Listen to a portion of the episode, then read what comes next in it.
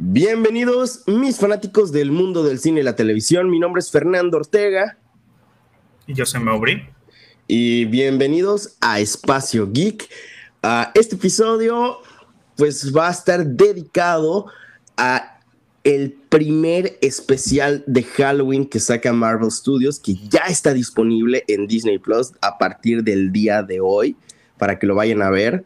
Eh, vamos a darles nuestra opinión sin spoilers al inicio y después vamos a proceder a hablar con spoilers, ¿no? Entonces, eh, sí, vamos a comenzar, ¿no? Eh, Mauri, tú lo acabas de terminar de ver, literalmente ahorita, ¿no? Hace de casi menos de 15 minutos de cuando empezamos a grabar. ¿Cuál, cuál, es tu opinión ahorita que ya, que, que, que todavía tienes como que muy fresco todo esto? Ah, bueno, dijiste que este es el primero de especiales de Halloween de Marvel y espero que sea el primero de muchos. Creo que con eso puedo dar a entender un poco mi opinión.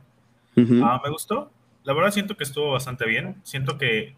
Ah, me pregunto igual, no sé cuál es tu opinión al respecto, pero me gustó incluso como que hubo ciertos efectos especiales y cosas así que sí se vieron un poco como película de Halloween, no sé cómo explicarlo. No, no diría baratos, pero sí como más Mm, como esas vibras de, película de Halloween, por ejemplo, ya sabes a qué me refiero, ¿no? Me imagino que sabes de qué efectos especiales estoy hablando. creo que sí, pero creo, creo, creo que sí, pero, pero, pero algún detalle en específico. Ah, hay una escena donde vemos como que alguien moverse y se mueve como esas cosas de atracción de, Ah, sí, sí, sí, sí, sí, sí. Esa parte me gustó bastante, igual como que el efecto principal de la película. No de la... No sé cómo decirle, es un especial, supongo que es la manera de referirse. Digo, no es un corto porque dura 59 minutos. Es, una, es como una película de televisión. Ajá, es, como una película de televisión. Y se siente, y la neta se siente como eso, no de manera de que se siente demasiado barata o algo de ese estilo, pero sí. Es que le está jalando ese estilo, ¿no? O sea, realmente el, el, especial de Halloween de, Marvel Studios, uh, The Werewolf by Night, eh, absorbe toda la, la, esencia de una película de la, de la época dorada del cine, ¿no? O más o menos de esa época, no sé como un eh, eh, tributo a las películas de Universal y toda esa parte que fue el Exactamente, de... las películas de los monstruos, exacto, que fue el inicio de, del universo de los monstruos como tal, ¿no? Películas como La novia de Frankenstein, a lo mejor las, las, las antiguitas de King Kong, las de Drácula, o sea, realmente se siente como si fuera una de esas películas. Y, y tengo que decirles que 50 minutos es un muy buen tiempo para la historia que nos contaron en este especial. La historia se mueve de una manera muy dinámica, no hay momentos lentos, no hay momentos en los que te aburras. A lo mejor sí estás como preguntándote qué, qué, diablos está pasando, ¿no? Eh, pero, pero en ningún momento yo, yo me aburrí, ¿eh? Yo, desde el momento en el que inicié, que por cierto tiene uno de los mejores intros de Marvel Studios que he visto en mucho tiempo. Tiene un intro especial para esta y está bastante padre. O sea, está bastante. Me gustó que lo hicieran. Eh, por eso espero que sea el primero de muchos, porque siento que puede quedar. Si eso vale una parte de, los especiales de Halloween y eso puede quedar muy bien. Sí. Que sí siento que esta es una historia perfecta para el tiempo de duración que tiene. Porque si hubieran hecho 30 minutos, se hubiera sentido como que muy rápido pero definitivamente no siento que pueda, y si hubiera habido una peli, y si hubiera, y si hubiera sido una película con esta misma premisa, esta misma historia, siento que hubiera habido partes muy lentas o de relleno, digamos. O sea, siento que definitivamente escogieron, o sea, me gusta que hayan ido por esta duración y que no sea de acá lo que quisieron hacer una serie o algo así, porque sí, siento que esta historia simple eh, es bastante eficaz en lo que quiere hacer y todo, siento que funciona bastante bien y espero que lo hagan con muchos más proyectos. O sea, esto, esto abre muchas más posibilidades de ver proyectos eh, fuera de especiales de Halloween, especiales de, eh, el especial de Navidad de Jameson que se acerca, pero también ver otros proyectos como más pequeños que podemos sacar de, esa, de esta forma, no sé, como spin-offs que tenemos de algunos personajes, no sé, siento que podría ser una buena... Que, historias o cosas que no necesariamente... Claro. Eh, claro, totalmente de acuerdo contigo. O sea, de que podrían, por ejemplo, llegar y digo, a lo mejor es una babosada lo que voy a decir, pero em, por ejemplo, los fans llevan años, años pidiendo que, por ejemplo, el, el, el actor em, este de Michael Peña, el que interpreta a Luis en las películas de Ant-Man, haga eh, un, un, video haciendo un resumen de todo lo que sucede de la fase 1 a la fase 4 del universo de Marvel. Entonces, em, podrían sacar de este estilo. Yo creo que ese no duraría tanto como 50 minutos, pero podrían empezar a sacar cosas así, ¿no? ese, ese, sería como de broma, algo así como, como, bueno, no, ahora que lo, estoy pensando, ¿sabes qué? No, no, ya, ya me, ya me, me, arrepentí de este pensamiento. Yo creo que eso funcionaría más como una de las series esta de, Yo Soy Groot, como mini cortos de, de, minuto y medio, así como contando. Sí, sí, no, no, olvídalo, olvídalo. ya, ya me, arrepentí. Por ejemplo, personajes secundarios que a lo mejor no han, no aparecerán, pero hay cosas que están haciendo de por medio. Como por ejemplo, a lo mejor Dani Ramírez, el, el, actor Dani Ramírez que interpreta a este Joaquín Torres. Eh, Ándale, eso podría ser algo con Falcon o incluso también con... con o también podría ser, estaba pensando la hermana de Shang-Chi que ahorita corre los anillos, podrían hacer algo con ese estilo. Ajá, con probablemente. Ah, podrían haber algo con... con podrían hacer algo con Yelena haciendo algo, una misión. Podrían hacer un proyecto de Howard el Pato. Igual podría ser. O sea, personajes que no pueden, que no, su historia no, no, no da para toda una serie, pero tampoco, y tampoco para una película, pero que se pueda hacer esto para explorar y llenar y pues darles la oportunidad de brillar. Sí, sí, sí, totalmente de acuerdo. Sí, un pensamiento inicial que tenía, no, ya se fue por otro lado. Me arrepentí casi al momento en el que lo estaba diciendo. Eh, pero, ¿qué, ¿qué, más podemos decir de este proyecto, no? La verdad es que la ambientación le atina justo al blanco maneja muy bien los sonidos de terror, la escenografía. La verdad es que, por ejemplo, el diseño del hombre lobo está hecho más que nada con efectos prácticos y es algo que me gustó muchísimo, muchísimo, porque, porque yo sentí que, que el diseño iba a ser más que nada CGI y cuando, cuando estás haciendo algo de, de terror, mi, opción principal siempre es irte mejor por efectos prácticos, porque los efectos prácticos siento que dan más, más terror, imponen más, más eh, grandeza o, terror que, que, los del CGI, ¿no? Un ejemplo es, es en, en, en, por ejemplo, mi película favorita de los tiempos es Jurassic Park, ¿no? Una película que claramente tiene, tiene dinosaurios en CGI, ¿no? Pero tenemos que admitir que una de las mejores escenas de toda la película de Jurassic Park es la escena del T-Rex bajo la lluvia en el que está checando a los coches con los personajes principales. Y esa escena es completamente, bueno, las partes a las que me estoy refiriendo son, son mayormente con efectos prácticos.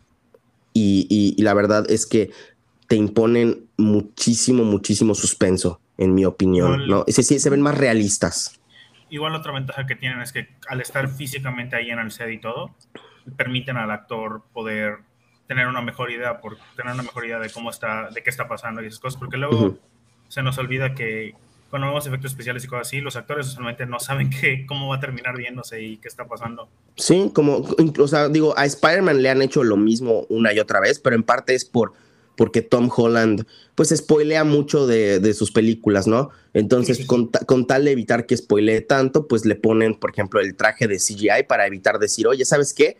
El, Iron, el, traje de Iron Spider va a salir en esta película, así como que, ¿no? Eh, pero otra cosa que iba a decir es que este, este especial de Halloween es el debut como director de Michael, de Michael, de Michael Giacchino.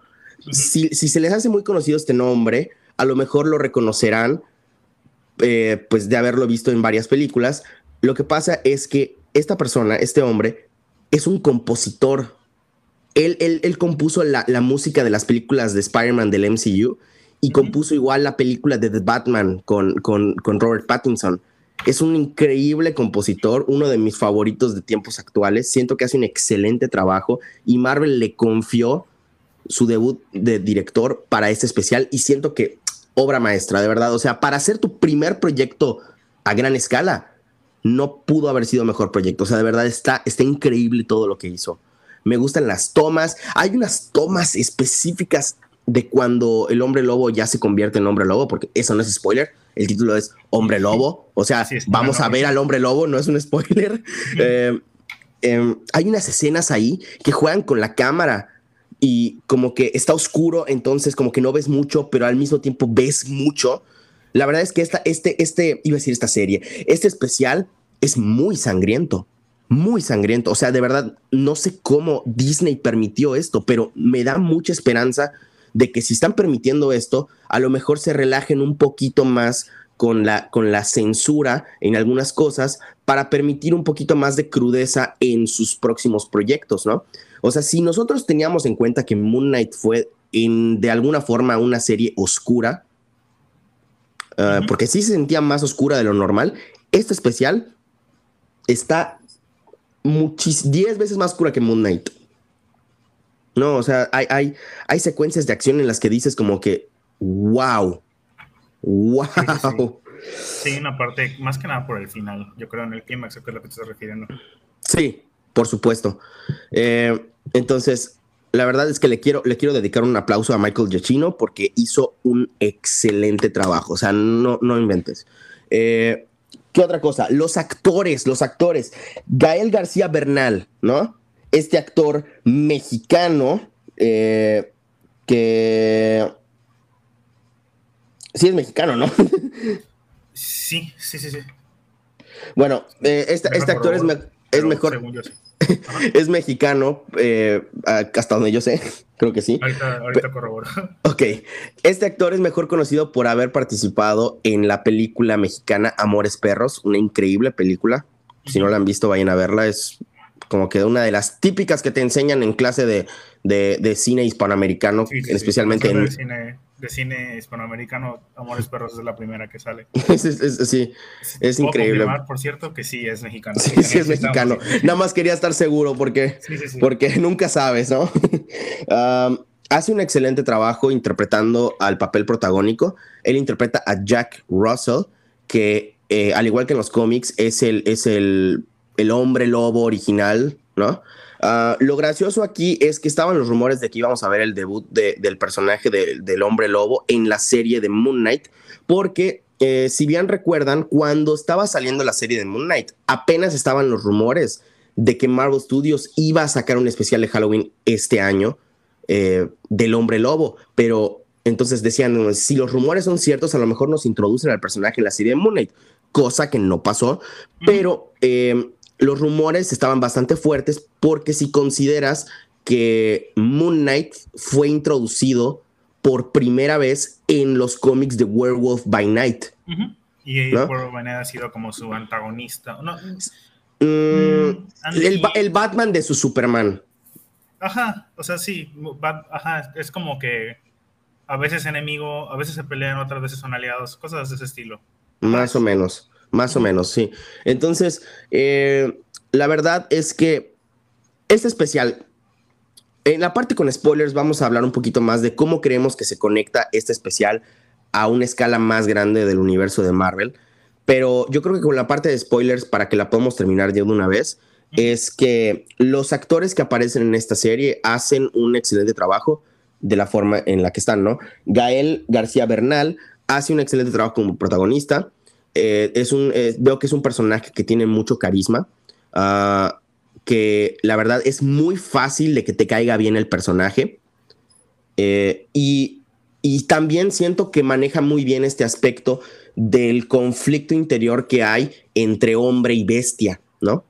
Ah, es algo que la verdad yo ya extrañaba de ver en, ya sea en la pantalla grande o en la, la pantalla chica tanto en Marvel Studios como en, bueno, en general Marvel Studios, ¿no? Más que nada por, por todo este show que se le ha hecho a Hulk de que se le degradó horriblemente, ¿no? Y que eso era uno de los puntos más fuertes del personaje. El, el combate interno entre Hulk y Bruce Banner es algo que, que, que a mí me, me, me, me, hace mucha falta del personaje. Y al ver que, que de nuevo, pues tenemos aquí a otro personaje que tiene la, misma, la mismita esencia de, conflicto que, que, Hulk, pues me da un poco de esperanza de que de alguna forma se pueda redimir la esencia de Hulk a través de este personaje, ¿no? podría ser. Sí, sí, siento que puede servir bastante a darle esta parte. Sí. Y definitivamente siento que el personaje, todo lo una, las, como los tres principales que introdujeron en esta parte, los, todos tienen potencial. Vamos a hablar más de eso en spoilers. Sí, sí, sí, sí. Ah, pero, ajá, ¿qué más? Em, ¿Algo más que quieras decir en la parte sin spoilers? Mm, pues en general, eh, como recomendarlo, estamos en la época de estamos en la época de Halloween, Día de, Día de Muertos, lo que sea que celebre. Eh, y pues todo el mundo quiere ver algo de terror, algo así. Y si te gusta Marvel, esto es una película perfecta para, esto es un especial perfecto para eso. Sí. Entonces yo por mi parte la super recomiendo. Y por lo que he escuchado de lo que dices tú también, entonces, ajá, si lo quiere. Definitivamente ha sido de una de mis cosas, ha sido una de mis cosas favoritas de Marvel de este año. Te diré incluso de esta fase. Probablemente, ¿eh? Sí. Probablemente. Sí, creo que sí es de, mis favoritas, de mis cosas favoritas de esta fase. No, no, me he puesto a ordenarlas, pero sí diría que es de. De hecho, de hecho al, estar viéndolo en blanco y negro, me dio muchas vibras de WandaVision al inicio, ¿no? Entonces, de que. Sí, sí, sí. Como el. Uh... Sí, sí entiendo. Sí, oye, definitivamente. Está, está como en mi top 3 de esta fase, yo creo. Ahorita se me acaba de ocurrir una posible conexión a uno de los futuros proyectos de Marvel, pero ahorita lo vamos a discutir en la parte con spoilers. Pero Perfecto. sí, entonces, yo vamos a pasar a la parte con spoilers, ¿no? Ok, entonces, en 3, 2, 1. Ok, ahora sí, libremente hablar con spoilers, ¿no? Para los que ya vieron completamente el especial de Halloween o nada más les vale y quieren escuchar los spoilers, pues ni modos, aquí estamos para, para hablar, ¿no? Ah, yo creo que lo primero de lo que quiero hablar, y creo que ha sido una de las mejores cosas que ha pasado ahorita, es que al fin, al fin se nos introdujo a Man Thing. Ah, sí. No ah. inventes. O sea, de que ya, ya se nos había. La verdad, estoy, estoy un poquito molesto. Te voy a decir por qué. No tiene nada que ver con Man Thing en sí. Estoy molesto porque nos spoilearon que iba a aparecer en el trailer. Sí, eso te iba a decir. Me hubiera gustado mucho entrar a esto sin saber que iba a aparecer, pero sale en el trailer y no es como algo que puedas. No es como algo que sale en la esquina, sino hay una escena entera donde sale. Siento que hubiera estado muchísimo, muchísimo mejor si se lo hubieran guardado para ahora. No inventes, cuando sale el brazo y lo agarra y luego sale su cara si yo no hubiera sabido que era Manthing, no inventes, yo hubiera gritado, gritado así de que, ah, ah, no, no, no, o sea, es algo que no me gustó, pero ya ni modos, ¿no? O sea, yo estoy feliz que ya esté Manthing en, en, en el universo de Marvel. ah, quiero mencionar algo que ¿Sí? no por, yo lo considero como algo que no se puede mencionar en, spoilers. Sí. Pero me encanta cómo este, este especial lo que hace es directamente, sabemos que existe, en, ya sabemos que existía nosotros por Blade y por cosas que hemos visto, pero me encanta cómo en este especial como que no se mete mucho a explicarte de, de dónde viene lo sobrenatural y todo eso, es literalmente esas cosas existen en el universo y son parte de ello, hay gente que lo conoce y hay gente que no, eso es algo que a mí me gustó. Ok. o sea, nada más nos están introduciendo a nosotros a esa parte del universo que no es muy bien conocido. Y lo hacen de una manera que es como que muy esto existe, esto es parte del universo, ha estado pasando de fondo. Eh, luego vamos a conocer más de él, pero ahorita quiero, es como que la introducción. Me gusta eso en lugar de que haya sido como que mucha exposición de qué significa todo eso, ya sabes. Siento que me gustó más esa parte de poder saber, porque es un universo lleno de cosas cósmicas, lleno de cosas mágicas, cosas de ese estilo. Que a veces se nos olvida lo sobrenatural. Exacto. Ah, entonces, como que, que existan esa clase de cosas sobrenaturales como hombres lobo, vampiros, etcétera, es como que bastante fácil de aceptar, yo diría, para, la audiencia, ya sabes. O sea, esto claro, claro, ya cualquier cosa es, es, posible, ¿no? Sí, totalmente de acuerdo contigo. Y la verdad es que ahorita que, está, que hablaste de Blade, em, me gustó mucho que de una manera muy, muy cortita se nos hizo una breve mención de Nosferatu, ¿no? Sí, que, que, sabemos que, por ejemplo, Drácula es un personaje que realmente existe en los cómics de Marvel, ¿no? Es un villano de, de Blade y es un villano de Moon Knight y, y ya sabes, entonces... De hecho, eso sería interesante ver un corto dedicado a Drácula en el MCU, podría ser interesante. Mm, sí, sí estaría interesante de ver. La verdad es que, como tú dices, podrían hacer cortos de, de muchísimos personajes, pero de hecho, ahorita el que parece, el que parece que creo que puede ser el mayor contendiente a recibir el, próximo año un especial de Halloween si es que deciden hacer uno, que creo que sería una mala opción si deciden no hacerlo, sería Man Thing. Claro. o sea, yo creo, yo creo honestamente que él sería el contendiente, ¿no? Porque aquí se nos introdujo al personaje, se nos introduce al personaje, pero no sabemos nada de él. Entonces, eh, ¿cómo van a continuar la historia de estos personajes? Realmente no lo sabemos todavía. Pero eh, durante, como ya les hemos dicho en varias ocasiones, esta fase 4 más que nada ha servido como para plantar varias semillas de diferentes equipos, diferentes historias que se van a terminar realizando. Una de esas semillitas es la de los Midnight Suns. Claro. Ya se han introducido muchísimos personajes eh, o ya están confirmados que van a tener introducción. Doctor Strange forma parte de los Midnight Suns eventualmente. Blade forma parte de los Midnight Suns. Moon Knight podría formar parte de los Midnight Suns. Y ahora Elsa Bloodstone, que también se nos introduce en este especial, que por cierto está guapísima la actriz. está guapísima. La, actriz es esta. La, actriz es em, Laura Donnelly. Laura Donnelly, que, que pues, mire, los que no conocen muy bien al personaje de, Elsa Bloodstone, básicamente es como si ubicas a la familia Van Helsing de, pues de, la, literatura, es algo más o menos de ese estilo, pero con la línea Bloodstone en Marvel. O sea, literal. Algo así. Y sí tienen esta cosa llamada la Bloodstone que lo vemos en la serie, que es como un artefacto que les permite interactuar con lo sobrenatural, digamos. Sí. los, Bloodstone, Elsa Bloodstone en general. De hecho, Ulysses Bloodstone fue un personaje originalmente, pero nunca tuvo su propio libro ni nada de ese estilo. Sino era más un personaje secundario. Y aquí en este lo vemos morir. O sea, ya, ya, ya petateado, petateado, ya lo vemos ahí. Ya, ya, murió. Sí. Entonces, más o menos es ese estilo. Sí. En los cómics, Elsa hereda la Bloodstone y ella se vuelve la siguiente cazadora. Aquí, baja básicamente lo mismo, pero eh, aquí agregan este, esta competencia y esas cosas. O sea, es muy similar lo que vemos a los de los Bloodstone. Y sí, tiene razón. Ella, yo creo que los Bloodstone pueden servir como una cosa que, como esta organización, o más que nada los, los, cazadores sobrenaturales y todo, que están ligados a los Bloodstone, pueden servir como un enemigo o incluso una parte introductoria. O sea, pueden incluso ser parte de, o sea, digamos que van a salir, digamos, hipotéticamente que salen en Blade Sí, eso estaba yo pensando. Estaba pensando en que realmente Elsa Bloodstone puede tener casi, casi asegurada su aparición en la película de Blade, aunque no creo que sea de a tan gran escala su aparición, pero a lo mejor Ulises o algún familiar de Elsa Bloodstone, porque los rumores dicen que la película de Blade va, a estar ambientada en los años de, eh, de los 1920, ¿no? Ah, sería interesante ver Ajá, Ulises o otro personaje de la línea. De la, de la línea de Bloodstone, ¿no? Ajá, exactamente.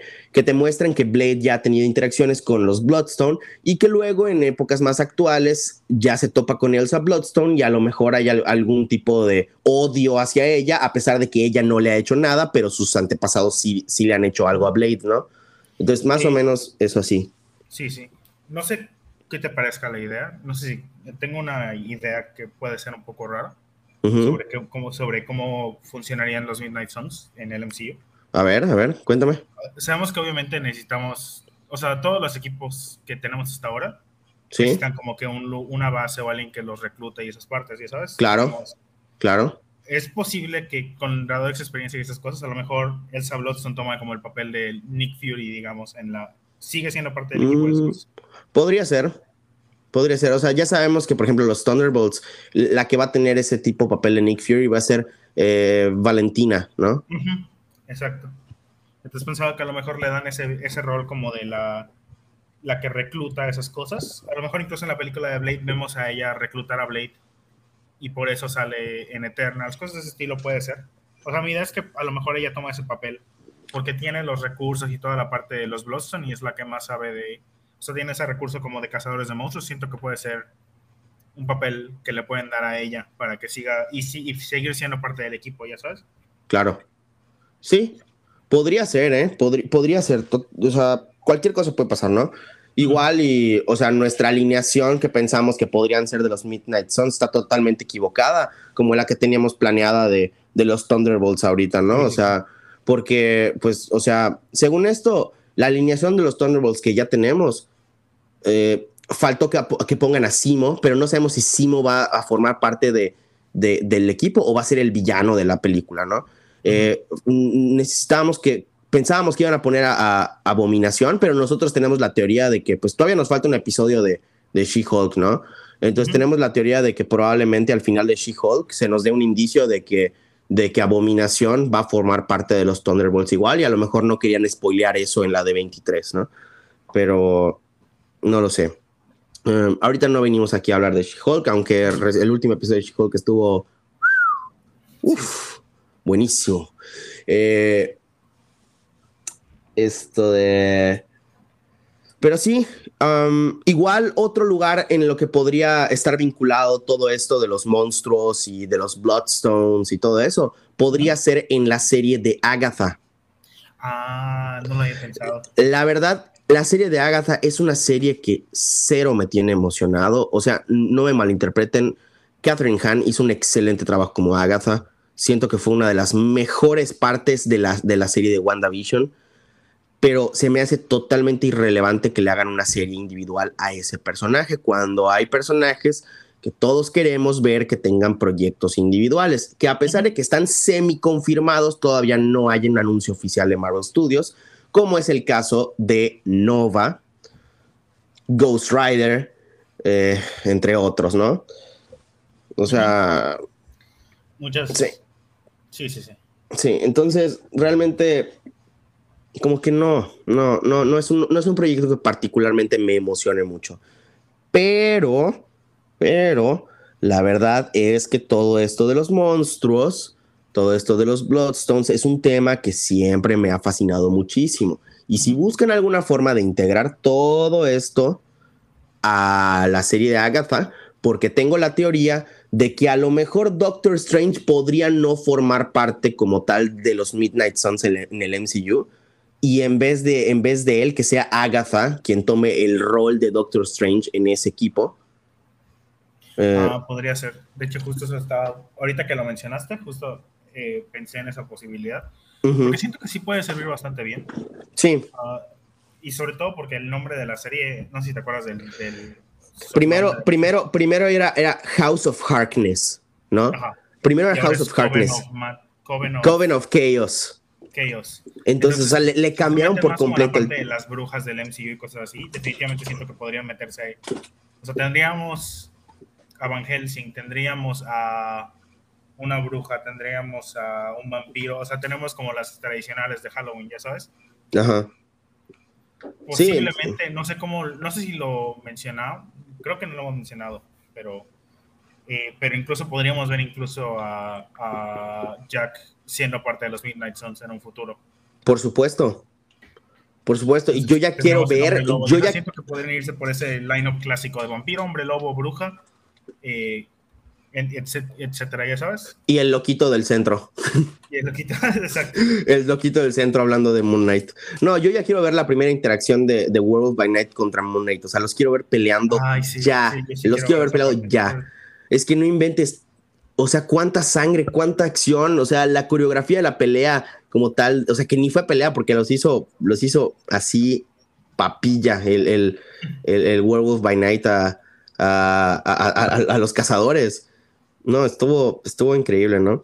Y la verdad es que, pues sí se nos dio indicios de un posible futuro romance entre Elsa Bloodstone y, y Jack Russell. O sea, no sé si lo vayan a poner, pero sí se nos dio como que esos pequeños indicios, ¿no? Como de que, de que te voy a oler para recordarte y luego así como que estando en modo animal, como que se le queda viendo, así como que no, o sea, sí, sí dieron, sí dieron los indicios. Eh, ¿Qué otra cosa? ¿Qué otra cosa? La verdad es que, pues, todo esto de las brujas nos, nos abre a todo esto sobrenatural. y me emociona, me emociona mucho el hecho de, poder ver más monstruos. O sea, no sé qué otros monstruos creas tú que, que podamos llegar a, a ver en, en el MCU. Bueno, usualmente diría que podría meterse más a la parte de los...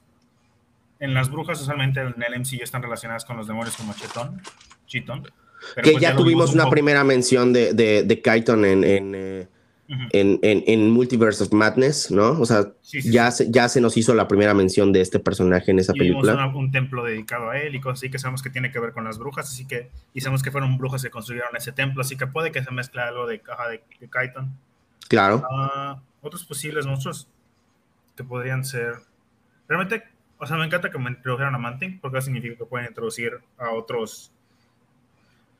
O sea, esta parte de sobrenatural sí. del universo Marvel siento que sí se puede dejar. A, O sea, sí siento que hay bastante que explorar. Sí.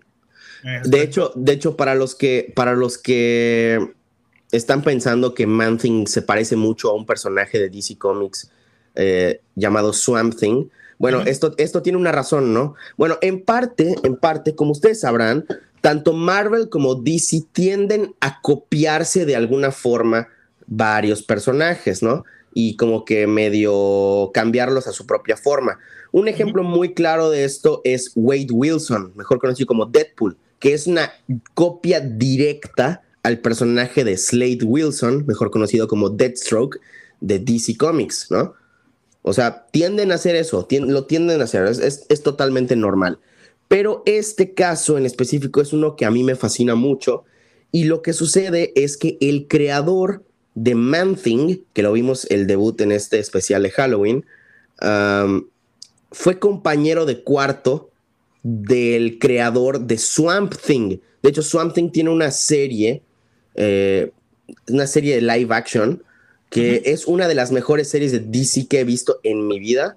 O sea, buenísima, oscura, los efectos están increíbles, da un poco de miedo incluso. Y la cancelaron después de una temporada porque no supo cómo manejar el estudio esa serie. Entonces me, puso muy triste, la verdad. Pero estos dos creadores eran compañeros de cuarto al mismo tiempo que crearon a, sus diversos personajes. Entonces, o sea, está como ya saben, o sea, literal, uno se llama Swamp Thing y el otro se llama Man Thing. O sea, está, está, pues así, ¿no? Pero sí, entonces es un dato que la verdad a mí se me hace muy, muy chistoso y, pues sí, o sea, ¿no? Hasta que... Sí, sí. No sé. Hablando de criaturas que podrían aparecer. Sí. Eh, bueno, hay una que a mí me gustaría ver. Es un poco complicada por, el, por sus orígenes y esas cosas. Pero es una criatura que, que puede ser interesante para ver en un proyecto como de muy a futuro. Es un villano, según yo entiendo, es un villano de los X-Men. Ok, a ver, a ver. es el, no sé si ubicas a Wendigo de Marvel. Wendigo, sí, o sea, bueno, al villano Wendigo de Marvel, creo que sí, creo que sí, ¿eh? Pero sí sé que los Wendigos son criaturas eh, eh, mágicas, ¿no? Sí, sí, sí, similar a un hombre lobo. O sea, son gente que cae en esta maldición canadiense y se vuelven como hombres, o sea, se vuelven como súper, se vuelven como bestias que, cazan demasiado en el ambiente, algo así. Siento que podría ser interesante a lo mejor para algo de Wolverine o algo de ese estilo. Sí. Como un cazador o algo así, siendo, es un Wendigo. Ha habido muchas historias de Wolverine contra el Wendigo. Entonces siento que puede ser bastante interesante agarrar ese aspecto sobrenatural que ya introdujeron y pues sabemos que los Wendigos son cosas sobrenaturales. Igual está este personaje que, por lo que yo, yo he visto, que mucha gente, quien lo, no, no mucha gente lo conoce, pero quienes lo conocen lo han querido ver en el MCU desde hace rato, que es Fin Fang Fum. Sí. Que es un dragón bípedo. Villano de Iron Man, ¿no? Sí, es villano de Iron Man, pero podría aparecer en otro. Pero igual el mandarín aparecía en otras cosas. Sí, sí, sí, por supuesto. Eh, sí. Podría ser interesante ver esa parte. A mí siempre me ha gustado ese personaje. Siento que podría ser bastante cool en el MCU. Eh, cayó de un meteorito y esas cosas. Ah, otra, otra cosa, otra cosa. Eh, hace rato que estábamos hablando de cómo, cómo los Midnight Suns podrían, eh, de alguna forma, o más bien esta serie con Elsa Bloodstone y todo, podría mezclarse o interactuar de alguna forma con la serie de. de. De esto, de, de Agatha. Eh, pues como tú sabes, la, la, la bruja escarlata es un personaje que pues se nos hizo referencia que está fuertemente ligado con todo el aspecto del multiverso, ¿no? Lo que me hace pensar que probablemente veamos el regreso de, de Wanda Maximoff incluso también en la serie de Agatha, ¿no? Veamos de algún tipo algunas repercusiones multiversales en esa serie. Si es el caso, ya está subiendo mi emoción por ver esa serie, a pesar de, que, de que se me hace innecesaria. No sé si eh, lo hablamos durante la cosa de Comic Con, pero me acuerdo que había mucha gente especulando que la serie de Agatha era como que un, así como lo hicieron con Capitán América. Ajá. De Serpents, cuando anunciaron Serpent Society y luego lo cambiaron a... ah, sí, que pensamos, pensamos que iba a ser un título así de, de, de broma. Ajá, iba a ser Wanda o algo así. O sea que era un placeholder para la serie de Wanda, digamos. Pero, sí, pues, pero no, no, resultó.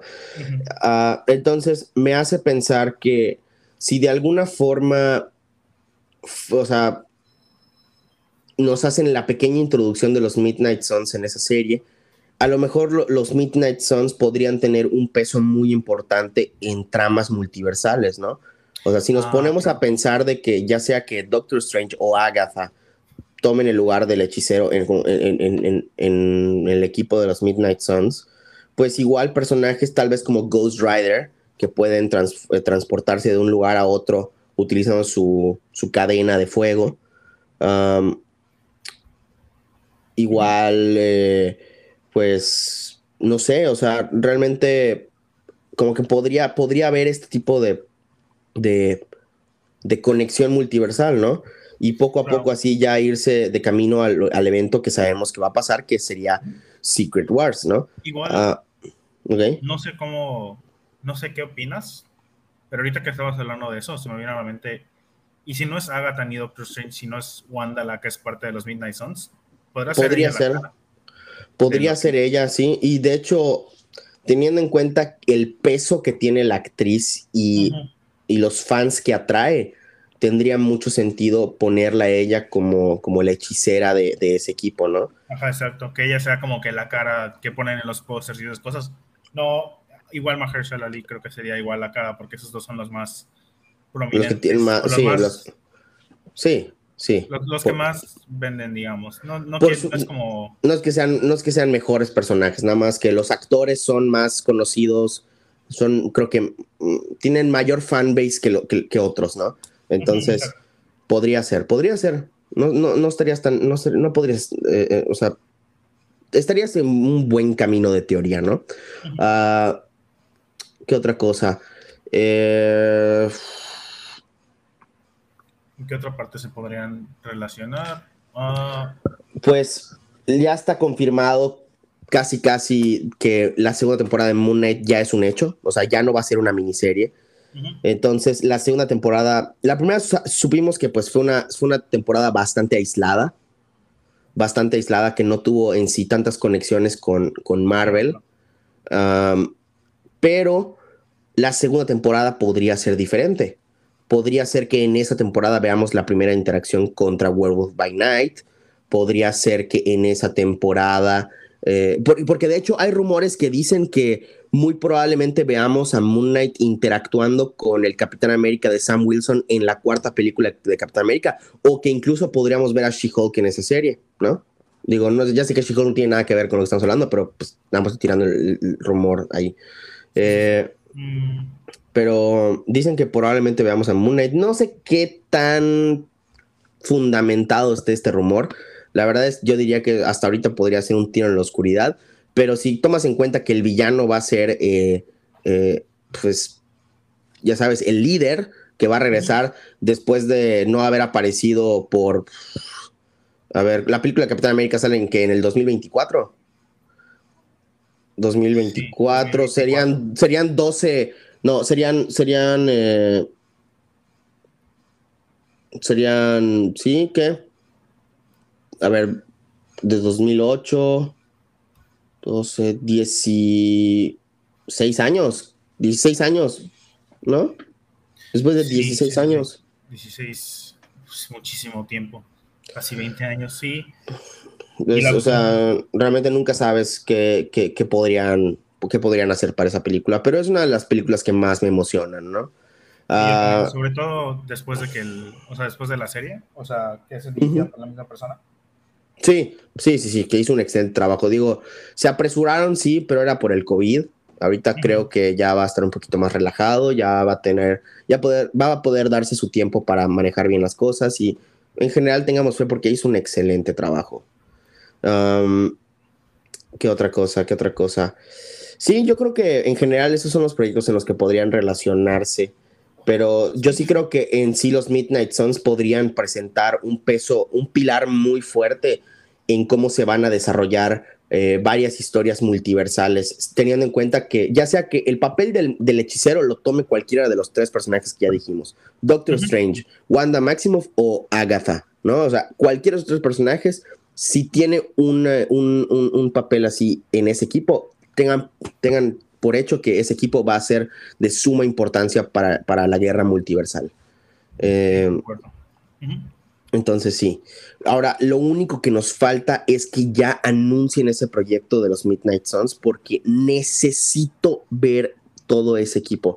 Porque ya se nos confirmó que los Vengadores están, están, están, están destruidos. Ahorita no, no hay un equipo como tal de los Vengadores. Entonces eso creo que es lo que va a empezar a formar estos diferentes equipos de superhéroes que a lo largo van a llegar y trabajar para pelear contra el gran villano que va a ser Kang. O sea, yo creo, yo honestamente creo que vamos a tener algún tipo de alineación de los Defenders. Vamos a tener a los Midnight Suns, vamos a tener a los Thunderbolts, vamos a tener a los Cuatro Fantásticos, vamos a tener a la TVA, vamos a tener a los Guardianes de la Galaxia, a los nuevos Vengadores, a los jóvenes Vengadores. O sea... Sí, sí, sí. O sea, definitivamente, ahorita, como hemos estado diciendo, casi cada vez que hablamos de la fase 4, son plantar semillas. estamos viendo las, el inicio de las formaciones de muchos equipos. Casi todos los personajes que nos, nos han mostrado tienen la gran posibilidad de formar parte de uno de los equipos que vienen a futuro. Casi todos los proyectos llevan a uno de estos equipos. Ya no es solo los Vengadores que van a ser el gran equipo de héroes, van a haber varios equipos.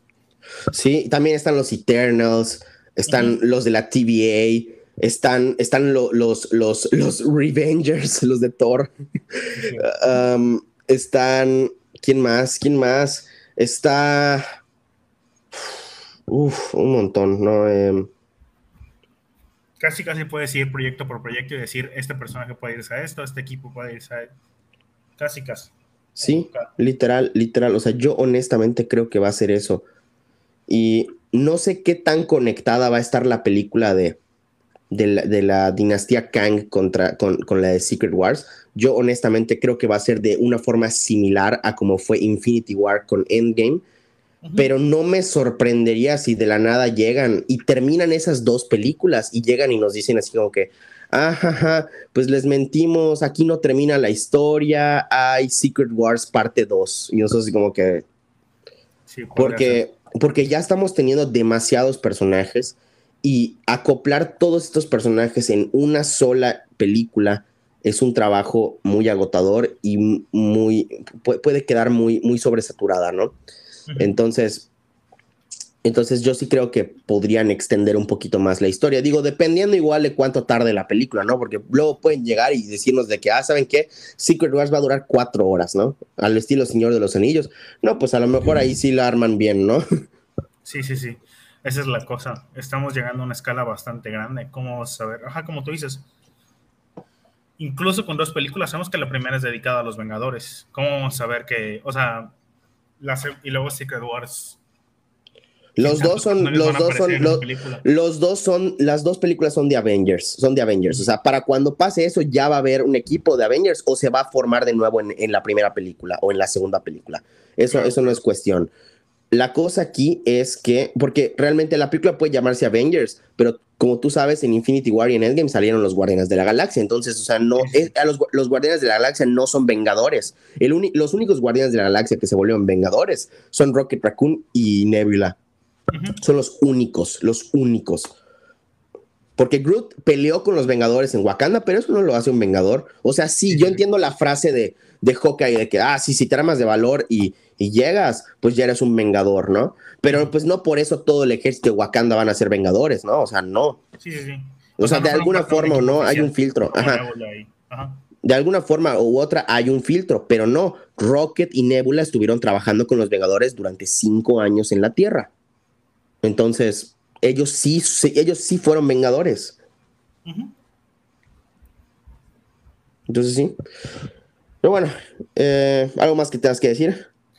Realmente no, siento que cubrimos casi todo lo que, o sea, cubrimos todo lo que se va a presentar, la verdad.